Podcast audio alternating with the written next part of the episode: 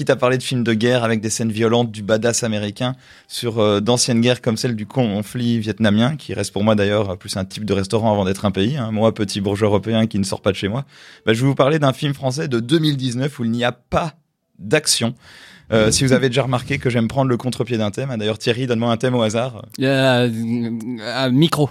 Micro, euh, gris, euh, eh bien, je vais, on va faire un bingo. C'est parti. Ouais, non, c'est nul comme un Ce film, c'est Le Chant du Loup euh, de Antonin Baudry. J'ai choisi parce qu'il s'appelle Antonin, c'est pour ça. Alors, euh, qu'est-ce que c'est que ce film? C'est l'histoire de Chaussette, c'est son surnom, ou euh, dit aussi Chanterelle, interprété par François Civil. Civil, civil, ils font jouer un civil dans un film de guerre, mais bon, soit, voilà, déjà la blague. Euh, il est analyste en guerre acoustique. Est-ce que vous savez ce que c'est? Guerre acoustique? Ça m'intéresse. Un analyste en guerre acoustique, eh bien, Par ça rapport au signifie, son, ça signifie qu'il, ça signifie qu'il est dans un sous, ouais, c'est ça exactement. Et il a l'oreille absolue et ça signifie qu'il est dans un sous-marin militaire et il essaye de repérer au son avec des casques euh, qu'il n'y a pas d'autres menaces qui planent sur eux dans l'eau. Et enfin, euh, couler, enfin bref. Euh, c'est quand son équipe va être réorganisée qu'il va identifier un sous-marin qui ne devrait plus exister et que les choses se gâtent. Alors ce film, la réalisation est vraiment superbe, c'est épuré et très beau. C'est surtout malin d'avoir choisi euh, ce corps de métier, c'est-à-dire l'anaga, donc l'analyste en, guerre acoustique, qui est très cinématographique euh, pour faire un travail sur le son, ce genre de choses. Le, mot qui ressort pour le sensoriel du film, c'est du réalisme. On est vraiment à la place de, de Chaussette. Après, le fait qu'on ait que des hommes dans un contexte militaire très procédurier, euh, euh, c'est-à-dire que ça marche droit et ça dit merde à son supérieur quand la ch- tâche est trop dure, ben c'est un peu des clichés de films de guerre, c'est du déjà vu. Et, et ça, ça fait un peu perdre au réalisme, je trouve. Euh, on peut dire que Antonin reste sur ses acquis. En tout cas, l'Antonin, le réalisateur. je suis un peu schizo, mais bon.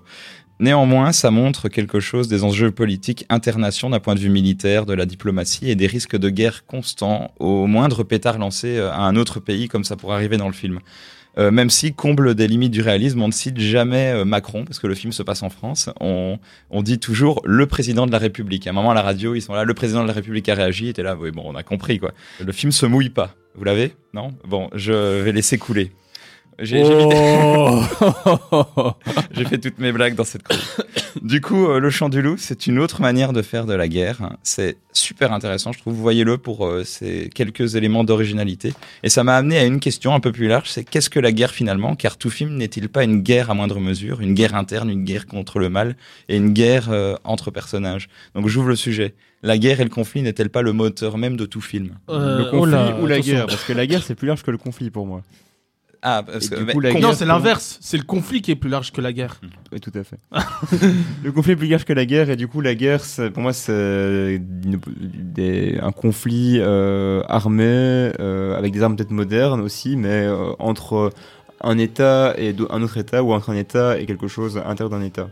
Et donc, par exemple, dans le cadre de ton film, effectivement, si c'est euh, c'est peut-être même de de l'espionnage de guerre, euh, et hum, ça, ça m'a d'ailleurs penser à un autre film un peu du même genre, dans cette thématique-là, qui est Mhm. Le Point Limite de Sidney Lumet, Ah où justement euh, il y a c'est un thriller où les Américains vont lâcher une bombe euh, atomique et du coup il y a toute la communication entre les services de guerre des deux pays qui discutent Guerre froide hein, avec la Russie donc. pendant la guerre froide avec la Russie tout à fait qui discutent sur qu'est-ce qu'on fait si la bombe tombe est-ce qu'on doit forcément lancer une autre bombe ou pas Ok. C'est vraiment la même tension aussi mais c'est pas un film qui a montré des soldats qui se tirent dessus Ouais, ça c'est vrai. Ouais, ouais, pas mal. Ok. Bon, bon exemple. Est-ce que Le Chant du Loup est un film qui pourrait vous intéresser du coup à ce niveau-là? Euh, du coup oui Ouais, ouais, ouais, Surtout que c'est français. On voit rarement ce genre de film dans le cinéma français. quoi. Ah, il a été au César et tout, donc Ouais, je pense.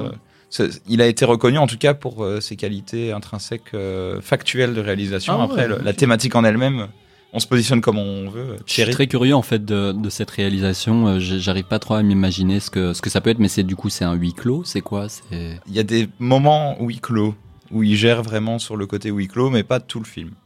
Et euh, c'est vraiment super intéressant à ce niveau-là. En Pour plus, re- j'aime bien François Civil. hein. François Civil, Récemment, il a fait, il a joué dans des bons films, hein, Bac Nord, etc.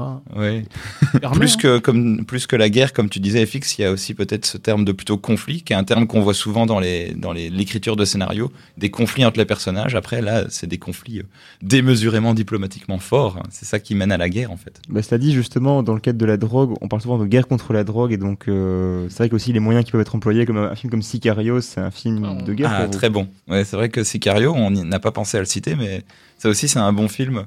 Mais de nouveau, c'est des films où tu penses pas à des scènes de guerre emblématiques, donc tu te dis, ouais, c'est pas un film de guerre. Ah, euh, scène de cartel, euh, le truc dans la bagnole là, dans Sicario, c'était quand même assez, assez dingue quoi. Tension de dingue et puis tout d'un coup, euh, tout le monde qui Ils digressent les pas mal, hein, les gens là. C'est sensoriel, c'est du cinéma. Sicario, quoi, euh, un polar. euh, ouais, Ok. Plus on en parle, Guerre de plus- cartel. Ouais, ouais, ouais. Non, c'est la guerre contre la drogue. C'est justement le terme utilisé par même le gouvernement américain. ouais. ouais. La guerre contre la drogue. Plus on en parle et plus il y a des films que- auxquels on n'a pas pensé qui se révèlent. C'est vraiment un thème super intéressant.